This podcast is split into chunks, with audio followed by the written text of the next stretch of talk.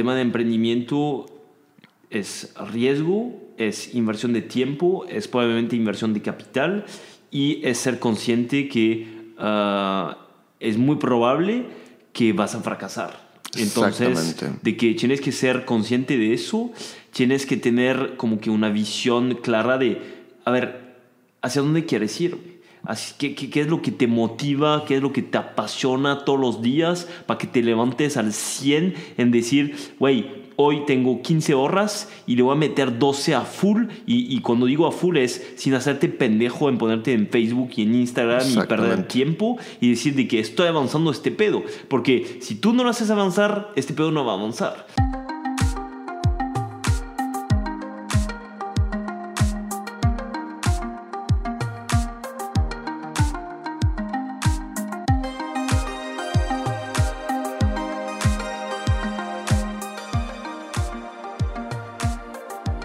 Están gente? Bienvenidos a un nuevo capítulo de este podcast de Si quieres armarla, tienes que cagarla. El día de hoy tenemos un segundo invitado, porque te cuento ya ni es un background, no habíamos tenido ningún invitado, a pesar de que es un podcast que es de más invitados. Y ya vamos en el capítulo aproximadamente 20 algo y eres apenas el segundo. Entonces, ya urgía más invitados. Ya urgen cabronamente más invitados. Pero bueno, aquí presento a mi hermano del alma, Yanis Defendini. ¿Cómo estás, Yanis? Muy bien. ¿Y tu hermano? Qué gusto estar aquí contigo. Qué gusto que viniste. El señor viene desde la Ciudad de México. Gracias por la invitación. Feliz de compartir con, contigo y tu audiencia. Al contrario, Yanis. Hoy viene Yanis, pues como la, como ya saben ustedes, la temática de las entrevistas, vienes a platicarnos. Es muy válido que tú nos digas, no estoy de acuerdo con cagarla, no creo que sea algo que tenga que, pasar para llegar a donde quieras llegar, o si estoy de acuerdo, ¿va? Entonces, pues la primera pregunta, Yanis, dando inicio a esta entrevista, ¿qué piensas tú? Si quieres armarla, ¿tienes que cagarla, sí o no? ¿Estás de acuerdo?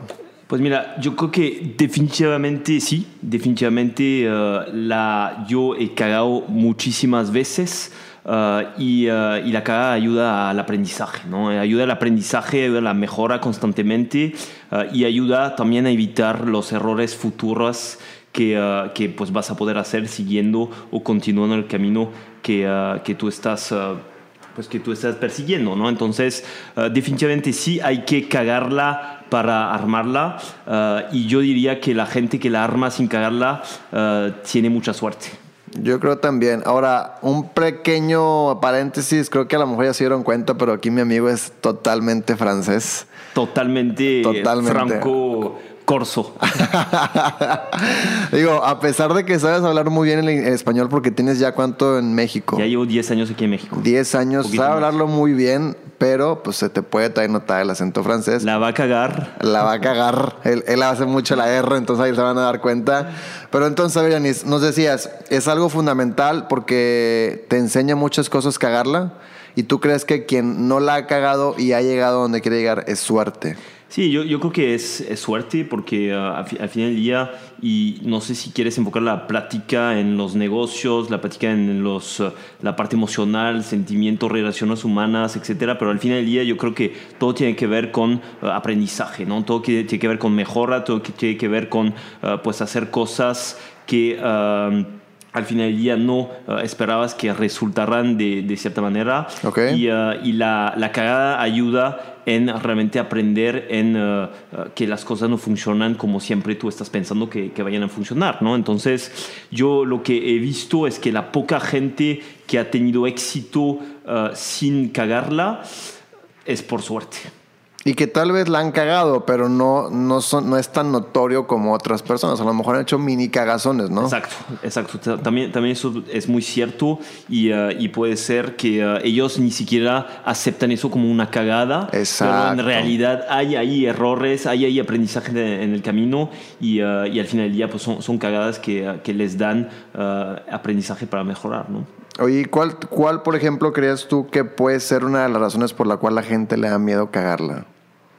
Pues yo, yo creo que no, no nos sentimos bien a cagarla, ¿sabes? Entonces, uh, definitivamente es como que un sentimiento, una emoción que no quieres uh, resentir o que quieres sentir lo, lo menos posible, uh, porque al final del día es, es, una toma de riesgos Totalmente. de, de, cagarla y, y es un, un sentimiento, una posición en cual no queremos estar, ¿no? Entonces, uh, nuestra, uh, como, como decía, nuestra percepción de, de, la cagada es más negativa que, que, positiva, cuando en realidad creo que podría ser uh, al revés si realmente entiendes lo que hay atrás de la, de la cagada. Entonces, yo creo que principalmente por eso podría ser que no nos gusta o la gente, hay muy poca gente que se avienta Sí. para realmente o que está realmente dispuesta en, en cagarla.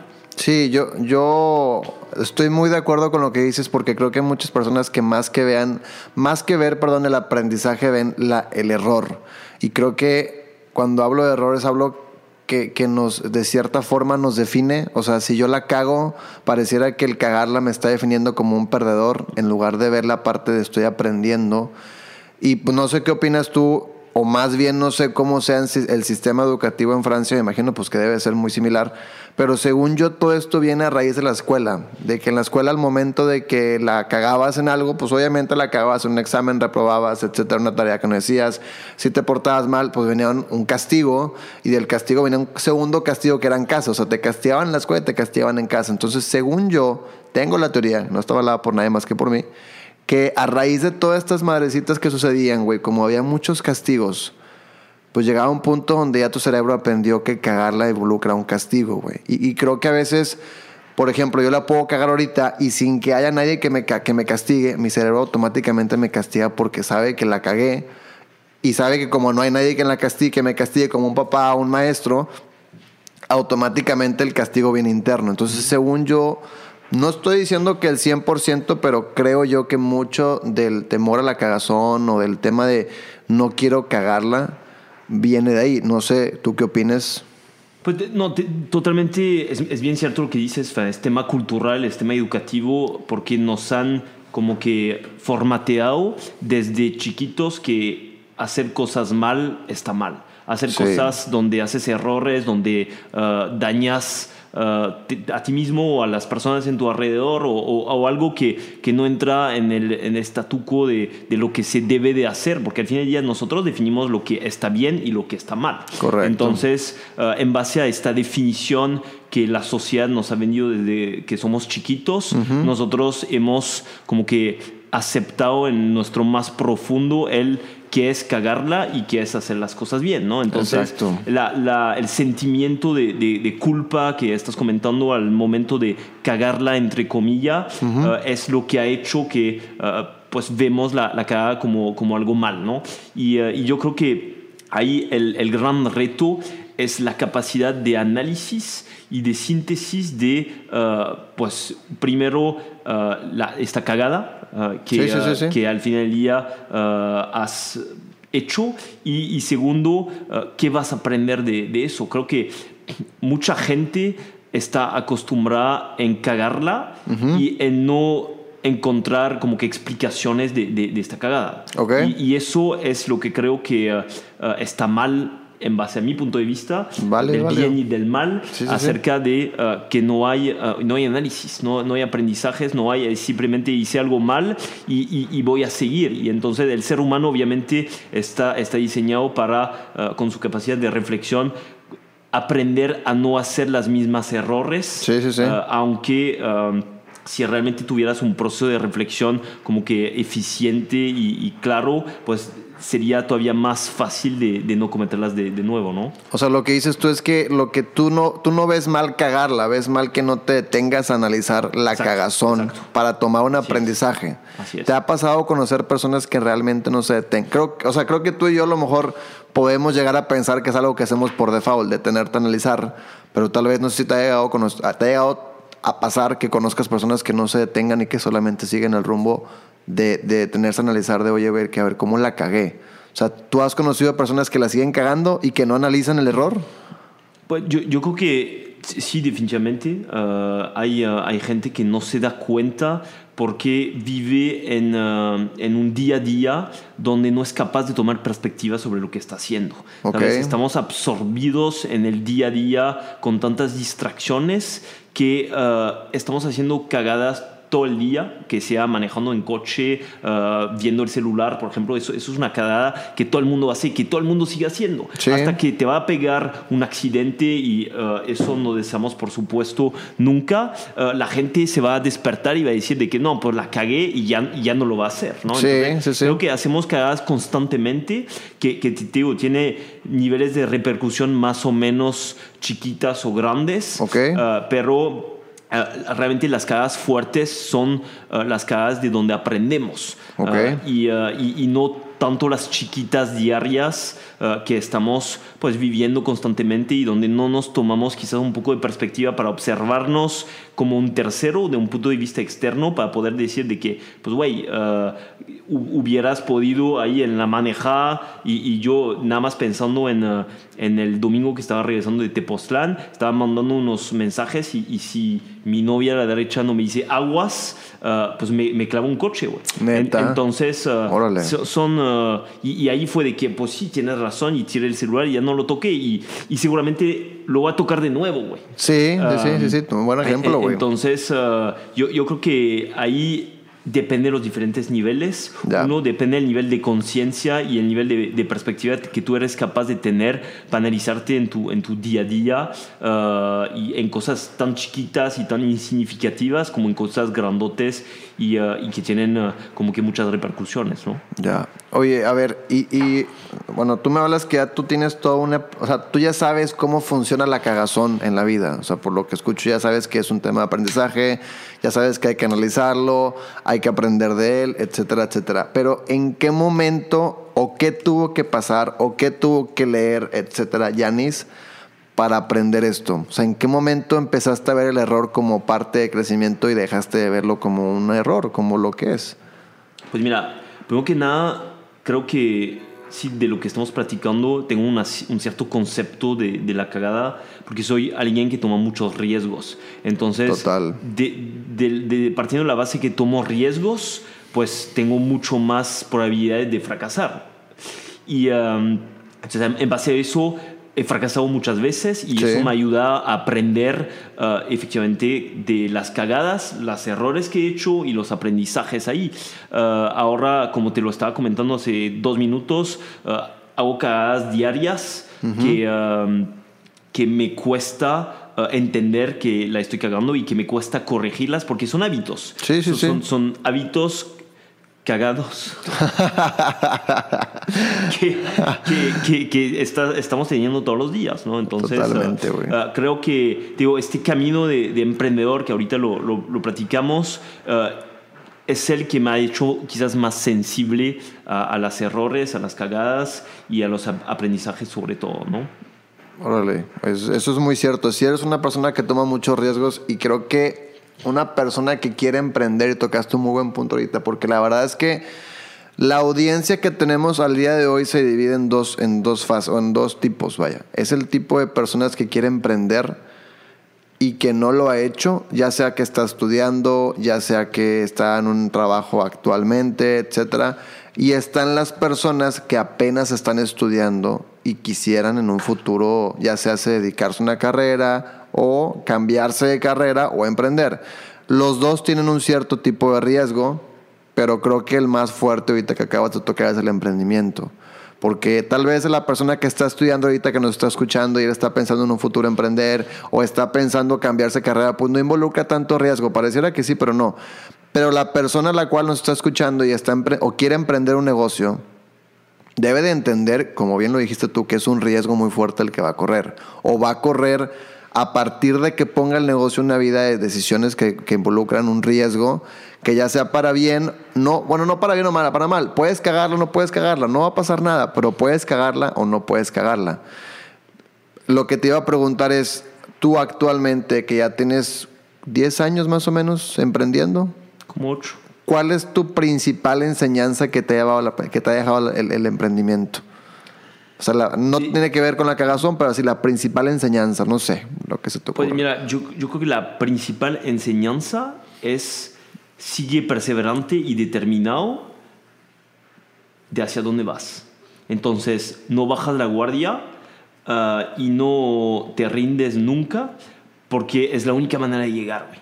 Ok. Es la única manera. Entonces, si quieres, platicamos de los errores, de las cagadas. Creo que otra enseñanza que, que he tenido es efectivamente esta capacidad de analizar la- los errores o las cagadas eh, para deducir eh, un aprendizaje. Y Ok. para poder compartirlo también hacia otras personas de decir de que, güey, aguas, yo la cagué aquí, acá, acá, no hagas lo mismo. ¿Por qué? Porque pues vas a perder tiempo, yo ya perdí ese tiempo, Exactamente. ¿sabes? Exactamente. Eso es algo que tocamos mucho aquí, fíjate. Y, y entonces esta sensibilidad también eh, he desarrollado de escuchar a la gente eh, y de ser más humilde, de escuchar a la gente que tiene más experiencia o que igual no tiene más experiencia, es más joven, pero pues ha tenido más éxito porque la ha cagado de, de diferentes maneras que yo no lo he hecho. Entonces, Sí, sí, esta humildad de escuchar y de decir de que, pues güey, enséñame, cabrón. Enséñame y yo estoy dispuesto a aprender ah, porque la, un- uno de los errores que, que podemos hacer es pensar que sabemos todo, por, pensar que tenemos la razón en todo y, ah, y pensar que no tenemos nada de aprender ah, de nadie, ¿no? Totalmente. Que, por ejemplo, ahorita que tocaste ese tema, quiero nada más poner en evidencia, porque aquí en el, en el podcast al día de hoy hemos tocado varios temas y relacionados al tema del emprendimiento o la cagazón, como lo quieras ver. Entonces yo en el podcast he recomendado que las personas tengan un mentor, porque es algo que tú acabas de decir ahorita. O sea, tú puedes, tú puedes ser un mentor de alguien, ¿por qué? Porque tú le puedes ahorrar tiempo a las personas en las cagazones. Tú hiciste cagazones como lo dijiste, si te las estoy compartiendo es porque yo quiero que te ahorres el tiempo que yo perdí cagándola. Entonces, al día de hoy, por ejemplo, Yanis tiene algún mentor, no tiene algún mentor, lo tuvo, o tienes alg- alguna persona o dos personas que te están aconsejando en cómo llevar, qué hacer en- con tu vida en cuestión de negocios, en cuestión de emprendimiento, etcétera, etcétera, o no hay nadie, digo. Pues mira, de- definitivamente es un, es un gran punto que, que tocas. Yo desde el inicio de mi emprendimiento siempre he soñado de tener a inversionistas activos, que eso se traducido es de tener un mentor, ¿no? De tener Claro. un mentor que eh, me dijera que aguas aquí, aguas acá, yo ya la cagué, aquí la vas a cagar, no lo hagas así, enfócate acá, deja de distraerte por allá. um, cosa que no, nunca he tenido, nunca he tenido hasta hace poco y poco te hablo de hace un año Ok. Ah, y, ah, y ahora sí tengo a, a varios mentores, uno principalmente que, um, que es un tipo brillantísimo que diseñó el programa de aceleración de Google a nivel mundial y lo lanzó, Wow. enfin, es tipazo ah, y, y eso me, me ayuda muchísimo. Entonces, definitivamente, definitivamente este consejo que estás dando aquí a, a la gente que, que nos está escuchando es, es vital, porque es como si tuvieras um, pues un, un perro siendo ciego que te esté guiando, ¿no? Exactamente, o sea, es, según yo el tema es, entre más pedos te puedas ahorrar, pues está mejor. Entonces yo siempre, o sea, no, yo, vaya, todo el mundo lo hacen y yo nada más paso la voz. Güey, pues pégate con las personas que actualmente, o sea, por ejemplo, si yo quisiera en este momento estar emprendiendo, pues yo me pegaría contigo porque tú traes 10 años que no traigo yo un emprendimiento. Entonces, el pegarme contigo, ¿qué va a pasar? Que me vas a enseñar y me vas aparte a ahorrar tiempo en cagazones, que es lo que tanto a veces platico en este podcast porque pues lo, eso lo han dicho o lo crearon eso, pues gente muy cabrona, yo nada más lo leí, pero a lo que voy es, yo procuro, o sea, lo que estoy tratando de hacer es enseñando a la gente que no nada más yo pienso así o que no nada más yo creo que así debería ser la vida, sino aquí hay una prueba que eres tú, que actualmente traes una vida de emprendimiento ya de 10 años, traes, un, traes mentores ahorita, Tú dijiste que al principio lo soñabas, ahorita ya está sucediendo y que te está funcionando aparte mucho, ¿no? Me imagino que aunque no te des cuenta, te ha ahorrado ciertas cagazones muy pendejas. Definitivamente esto, y te voy a decir, la mayoría de los emprendedores exitosos que conozco, la mayoría, si no el 95%, tiene mentores. Exactamente, todos, cabrón. Todos, todos, todos. Exactamente. Ah, entonces, ah, o, o al menos que es alguien que ah, ya no, aunque mira, Javier, que tú conoces muy Sí, bien, sí, sí, sí, sí. güey, tiene tres o cuatro mentores, cabrón. Totalmente, totalmente. Sí, él podría ser mentor de alguien, pero eso no quiere decir que él no pueda tener mentores. A, a mí me ha mentorado bastante veces. Sí. De hecho. Te, te está considerado para el podcast, a ver si el día de mañana logro, logro eso. pero sí, lo que te decía es, es básico, creo que es un mentor, creo que es ahorrar cagazones, pero no me quiero desviar tanto del tema a ti, Anis. A ver, ahora sí, ya platicamos de tu, del concepto para ti de cagarla, de todo. Como te platiqué previamente a empezar el podcast, la parte que viene es, ahora sí, platícanos cuál es tu historia de vida, si quieres resumirla, si no, no pasa nada relacionada, o sea, ¿qué, ¿qué te trajo el día de hoy a estar sentado aquí en este podcast y que puedas decir, neta, la cagazón es parte de la vida? O sea, ¿qué has pasado de chiquito? No, no de chiquito, sino que estudias, por ejemplo, no, pues quiero tener una empresa y luego te tuviste que mover acá a México y luego empezaste acá a México la empresa y luego la pausaste y luego le seguiste. Todo ese tipo de cosas que así, a su vez, apoyan la idea que dices que, que la cagazón es parte del crecimiento. Así Claro. Pues mira, primero que nada, lo que me trajo aquí en este podcast hoy eres tú. que... Eso, Y chingón. gracias por la invitación, hermano. Pero, mira, igual y no contar mi vida, sino como que compartir unas experiencias. Claro, claro. Que, ah, que, que he tenido. Efectivamente, yo llegué hace 10 años aquí en, en México y para mí ah, te- tengo problemas con las reglas, con la jerarquía. Entonces siempre ha sido de que pues, emprender, emprender, emprender. Empecé a emprender hace como ocho años, llegando a Monterrey en el 2011, y armé una primera empresa de, de paneles solares. Ok. Entonces tuve suerte, ah, levantamos capital muy rápidamente y ah, el primer aprendizaje que, que yo he tenido ah, ha sido de... am, pues he despilfarrado un poco el dinero. He invertido el dinero mal porque te- no, no sabía hacer planeación financiera, ah, no, no sabía ah, realmente pues, buscar o cómo buscar la rentabilidad de- de- de- del capital para poder maximizar su, su valor. Entonces, he, he- he tenido muchos gastos que no hubiera debido de tener. Ya. Eso es una. La otra es que estaba rodeado de gente brillante con 25 años de experiencia, pero como yo eh, tenía 21, 22, 23, 23 años en, este, en esta época, 23, 24, 25, ah, y que yo había armado todo el pedo, pues me, me sentía el rey, cabrón. Ya. Entonces no escuchaba esta gente que me estaba diciendo, güey, ah, aguas, ah, güey, tenemos que enfocarnos acá y... am, y yo estaba como que ah, pues haciendo lo que se me antojaba ¿eh? Se, me, se me echaba ah, la, la- la gana. Y, ah, y eso ha hecho que hemos hecho muchos errores en este primer negocio. Otro, otro error que hicimos es que nos fuimos por lo brillante es decir estamos instalando paneles solares en las casas y nos fuimos Dejamos de hacer eso porque había mucha competencia y que éramos más carros porque teníamos una mucha mejor calidad para irnos sobre parques solares, que son proyectos muy grandes que te hacen brillar los ojos porque son proyectos de millones de dólares Ok. y eh, o pero que necesitan mucho tiempo en inversión porque proyectos largos, permisos federales, CFE, corrupción, burocracia, bla, bla, bla, francés perdido en México. y, um, y entonces eso ha hecho que hemos pu- puesto todos nuestros huevos en la, en la, en la canasta de oro, de oro. Ya Oro. Sin, sin la R. De ya, oro. De oro. Y, uh, y hemos dejado la chuleta diaria. Ya. Entonces eso fue lo que nos mató. ¿Por qué? Porque pegó la reforma energética y cambiaron las reglas de los grandes proyectos y eso pues nos, nos tumbaron los tres proyectos de 12 millones de dólares que teníamos Ok. y tuvimos que rematarlos y ya no teníamos lo, lo otro y ya era muy tarde para reactivarlo y ya matamos la empresa y perdimos mucho dinero ahí. Órale. Entonces ahí, ahí tienes varios aprendizajes. Otro apre- aprendizaje que, que tuve arrancando la, la segunda empresa ha sido uh, de igual pero más marcado de no escuchar los expertos que yo había contratado. Contraté gente uh, talentosa uh, y experta en temas de, de tecnología digital, plataformas, etc.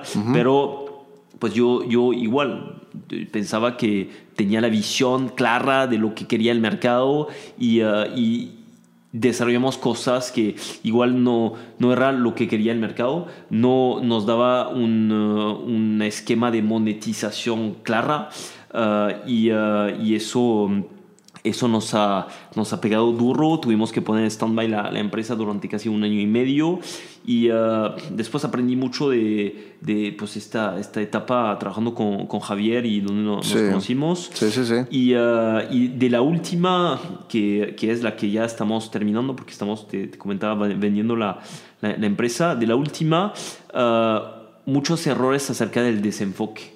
Yo soy alguien que te comentaba, toma mucho riesgo y uh, también que intenta desafortunadamente tomar todas las oportunidades que se presente.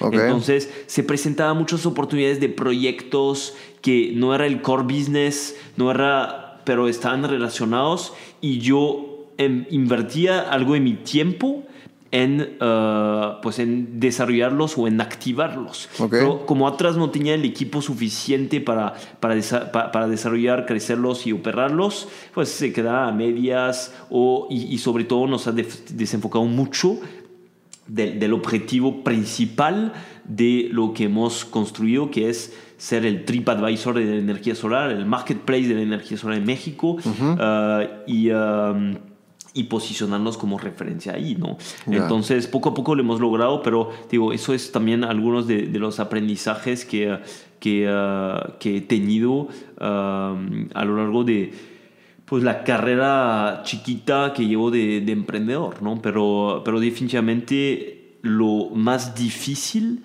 es de sentarse y de analizar qué, qué- fue mal, ¿no? ¿Qué, qué- hiciste mal tú, tu equipo y, y también a verse al chile con el equipo de que, a ver, pues la cagamos, no pasa nada, nadie se ha muerto aquí, ah, entonces vamos a analizar ah, qué pasó, vamos a analizar qué errores hicimos, ah, qué aprendizajes tuvimos para seguir avanzando, definiendo como que quizás otras metas, otros objetivos o diseñando otra oferta ah, para evitar cagarla de nuevo. Y, y de eso se trata el, el emprendimiento. Sí, sí, algún sí. otro aprendizaje que, que he tenido ha sido de no hablar tanto con mis clientes, de no hablar tanto con nuestros usuarios para saber qué es lo que realmente ellos quieren. En Ok. lugar de decir de que yo sé que ellos quieren eso, ah, hay gente muy visionaria como lo hizo Steve Jobs para diseñar el iPhone. Na- nadie te hubiera dicho quiero un iPhone, cabrón. Sí, sí, sí, sí, Pero, sí. pero este güey tomó para diseñar el iPhone como que varias, eh, varios éxitos en el mercado como el Palm, como lo que estaba sucediendo con Internet y, y los, los asembló al final Sí, del sí, día sí, para, sí, para sí. diseñar el, el iPhone. Entonces, hablar con los clientes es bien importante Ok. y, eh, y poder hacer sí, este tipo de, de debrief porque un startup eh, funciona de esta manera. Es un pivoteo constante. Es decir, tú tienes que probar, ver si funciona, si no funciona, pivotear, es decir, cambiar de rumbo, ver si funciona, si no funciona, cambiar de rumbo. Y entonces tienes que tener objetivos muy claros y muy medibles de qué esperas lograr para poder decir, esto está funcionando, ya no voy a cambiar de rumbo y ya le voy a seguir por ahí y voy a seguir desarrollándolo. Entonces, si, si tú ves Airbnb, tú ves Uber, todos empezaron haciendo cosas diferentes, Totalmente. pero la iteración con el mercado les ha llevado hacia donde ah, realmente encontraron una necesidad clara que podían resolver con, haciendo una sola cosa muy bien y la desarrollaron, la desarrollaron y después ya que eran dominante eh, o el, el jugador dominante en, en su ambiente, ya empezaron a diversificarse. Pero Airbnb no se puso a hacer de que experiencias o cosas así Sí, antes no, de no, dominar todo el pedo de La parte de las casas, ¿no? Las rentas. Exacto. Órale, pues qué, qué buenos aprendizajes, la neta, güey. O sea, No, y son algunos. no, y, y yo soy testigo, la neta, pues es que antes que, es que tú viviste, ahorita vives en el DF, pero un tiempo viviste aquí en Monterrey. ¿Cuándo fue el- lo que viviste aquí en Monterrey? Como ocho años y medio. regio- Ocho años y medio, ya eres un regio adoptado, sí. Así es. Y nos conocimos en que en 2015, ¿no? Simón, no, en 2016. 2016 y pues cada X tiempo iba a tu casa a comer y platicábamos y, yo soy testigo que, que realmente sí traías todos estos, estos aprendizajes que ahorita estabas platicando. Creo que fui a lo mejor, par- no partícipe, pero me tocó que me platicaras en su momento que estabas pasando por eso. Y la verdad es que uno, pues sin una visión tampoco emprendedor, pues no te puede dar un consejo. Hasta ahorita que ya me cuentes cómo fue la resolución, digo, ah, la madre, pues qué chingón que se solucionó el problema así, ¿no?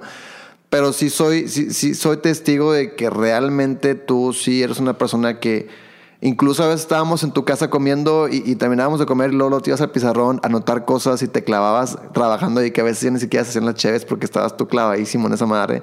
O sea, fui testigo, güey, de que realmente... Hay otra cosa que las cheves. Sí, exactamente. fui testigo que, que realmente quisiste o, o, lograste lo que querías, que era crecer la empresa a un punto como ahorita, que ya la puedes vender y sin ningún problema, pero te costó, porque yo estuve ahí, te costaron horas, porque también es algo muy importante que hay que recalcar. Creo que también hay un, hay un tema de inversión de tiempo que tienes que hacerle a un emprendimiento que muchos quisiéramos no hacerlo por la comodidad de, pues qué chingón que todo se me dé y, ya, ¿no? Pero creo que hay un tema de inversión de tiempo y hay un tema de aprendizajes, que esos, no sé si tú lo opinas, pero yo creo que son bases fundamentales que tienes que tener antes de empezar un negocio. Saber que ambos van a venir.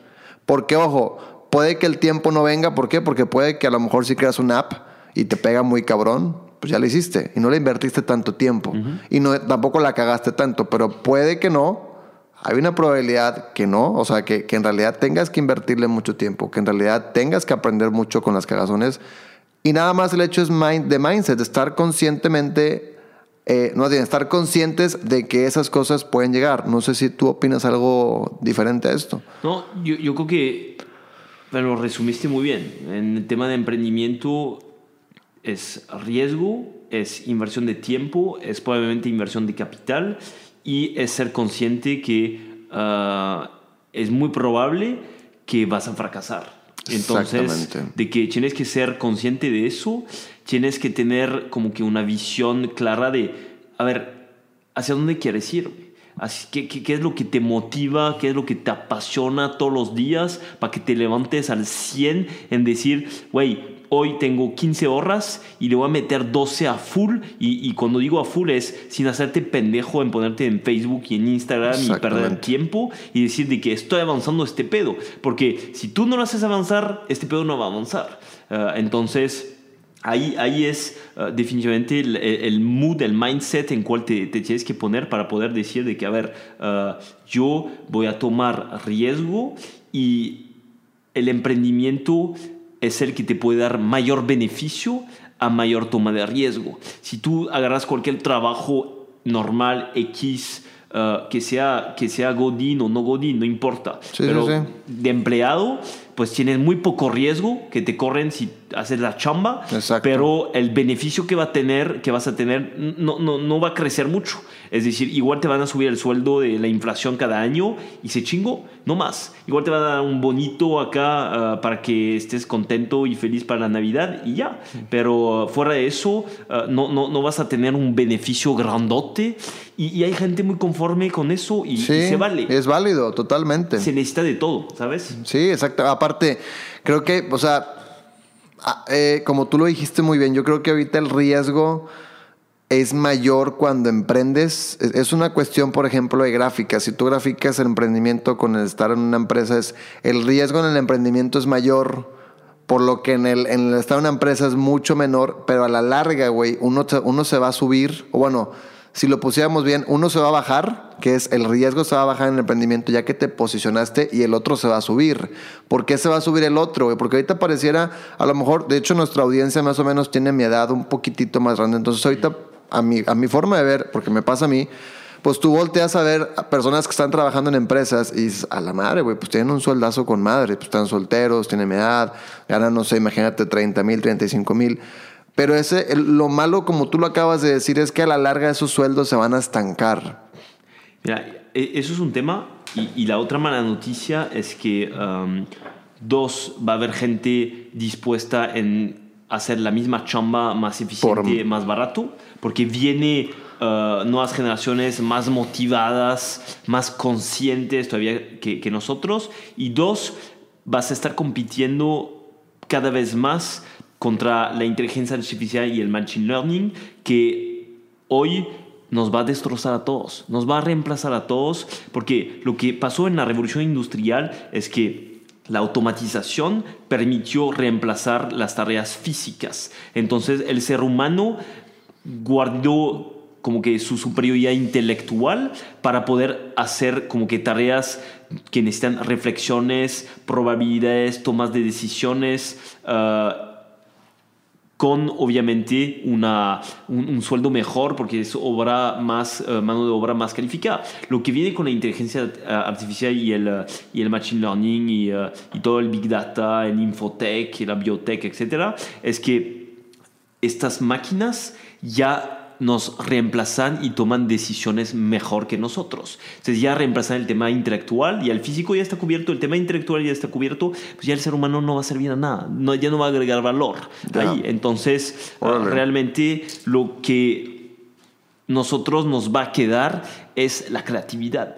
La creatividad de innovar y de crear nuevas cosas. Entonces, si ya no vas por este camino, te vas a quedar afuera. Te vas a quedar afuera y eso es otro debate que Sí, sí, sí, sí. eh, vale quizás eh, unas cheves después de, de este podcast.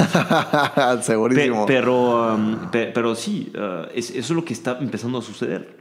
Wow, eso es, eso es un muy buen punto. Nunca lo había visto así neta, güey. Es muy buen punto. La parte intelectual y física van a estar, bueno, física ya. La intelectual va a estar cubierta y va a quedar nada más lo humano. Porque creo yo que la creatividad es humana, no sé. O sea, me refiero a la parte de la innovación. El hecho de estar pensando, o sea, viendo y pensando cómo se podría mejorar o cómo podría X o Y. Creo que esa parte, no sé, no me da todavía la cabeza para pensar que en un futuro una máquina lo podrá eh, sustituir. A lo mejor y sí, ya veremos después. Pero eso es muy cierto, la creatividad va a quedar, la innovación va a quedar y creo que ambas son partes fundamentales en el emprendimiento. Al menos eso creo que eso creo, ¿no? Sí. Entonces, totalmente. Pues bueno, eso fue más o menos la historia de mi hermano Yanis de Fendini. Qué buena plática nos aventamos, eh, güey. Como siempre. Sí sabes, cabrón. Excelente, hermano. Ahora sí, si quieres, pues no, no sé si quieres platicar un poquito ahora sí a lo que te dedicas tal cual o prefieres dejarlo en Pues, emprendedor. no- nosotros creamos una plataforma, en- entendimos hace años que, eh, um, por- porque, y, eso es interesante porque acabo de, hacer un análisis hace, poco, Ok. um, dos ejes, visualizas dos ejes, entonces eso se trata acerca de cuando... uh, el nivel de madurez de una industria está suficientemente lista para que haya tracción y adopción de marketplace que te permiten comparar soluciones. Entonces, nosotros lo que, que vimos hace años es que en México el, eh, los productos de bienes y consumo, eh, el nivel de madurez de la industria está, es muy maduro y la adopción de los marketplaces es ya muy avanzada. Amazon, Mercado Libre, etcétera, Ya. ¿no? Eh, eh, lo mismo para temas de hospedaje, viajes, hoteles, Booking, Kayak, Despegar, Expedia, pum. Eso ya, ya te, da, te da una idea de, ok, entonces lo que vimos es de que, a ver, el mercado de los seguros también ya ahí va. Tenemos uno, dos, tres seguros, tenemos Autocomparra de Santander, Sí, sí, ahí sí, va. Después, los productos financieros es un poco menos madur, ma- madura la industria y la adopción de marketplace también, pero hay Coru, hay uh, o- otros marketplaces ahí de inversiones como Accent, etc. Y entonces nosotros dijimos de que pues la industria solar, la energía solar todavía no está lista, pero nosotros vamos a ser el primer marketplace para uh, generar o acompañar el nivel de madurez de la industria que empezó en el 2007 y uh, facilitar la adopción de, de un marketplace que te da estas opciones. Entonces creamos este marketplace, este TripAdvisor solar, este Amazon solar, lo que, enfin, uh, como lo queremos llamar, este Expedia solar, para ayudar a la gente a entender si le convienen los paneles solares y encontrar el proveedor ideal para que pueda instalar paneles fácil, con o sin inversión, uh, de, uh, con el proveedor ideal. ¿no? Eso fue lo que, que hicimos, eso fue lo que uh, nos funcionó, nos está funcionando y eso es lo que estamos escalando en todo el país con el objetivo de salir a Latinoamérica el, el próximo año. ¿no? Wow. Y, y ahora pues estamos vendiendo, entre comillas, la, la empresa. Yo, yo me voy a quedar operando ahí todavía un, un rato, pero estoy armando un pequeño fondo ahí en paralelo para invertir en, eh, en eh, compañías de tecnología, desarrollar plataformas, como que sea, ser un company builder que ayuda a desarrollar proyectos con toda esta experiencia, conocimiento, red, eh, herramientas, etcétera, para eh, ganar tiempo en no cagarla eh, del equipo que Exacto. vamos a integrar, ¿no? Excelentísimo, pues bueno, ya, ya más o menos escucharon a qué, qué es lo que está haciendo Yanis hoy en día, de dónde vienen tantos, eh, pues tantos aprendizajes que nos platicaste el día de hoy, tantos buenos conceptos que nos diste. Qué gustazo haberte tenido hoy, hermano. Aunque no ustedes no saben, es un privilegio porque este señor a viajar por el mundo unos meses, entonces era hoy o nunca haberte huevo. entrevistado. Pues Entonces, igual y mañana. ¿Eh? Igual y mañana. Igual y mañana, pero mañana yo estaba más ocupado. Yo también. Muy bien, hermano. Pues muchísimas gracias por haber estado, hermano. Gracias por la invitación No, y qué con cool gusto. plática nos Con aventamos. gusto, gracias a ti. Si quieren echarle un ojo, se llama invictus.mx lo que hacemos. Y ah, pues feliz, feliz de, de compartir ahí con, contigo y con la, la audiencia, hermano. Excelente, hermano. Pues ahí echen un ojo a la página invictus.mx. Es correcto, invictus.mx. Y bueno, pues esperemos que les haya gustado el capítulo. Esténse como quiera al pendiente de los demás que vienen y chequen los demás que ya están listos. Se han subido aproximadamente en esta semana, no, no, semana no, en como dos semanas se han subido como unos cinco capítulos nuevos. Entonces, echen un ojo a ver qué tal les parece. Y pues bueno, ustedes ya saben que si quieres armarla, tienes que cagarla. ¿Sí o no, hermano? Que agarra duro, Durísimo. durísimo. ¡Vamos! Vámonos, gracias.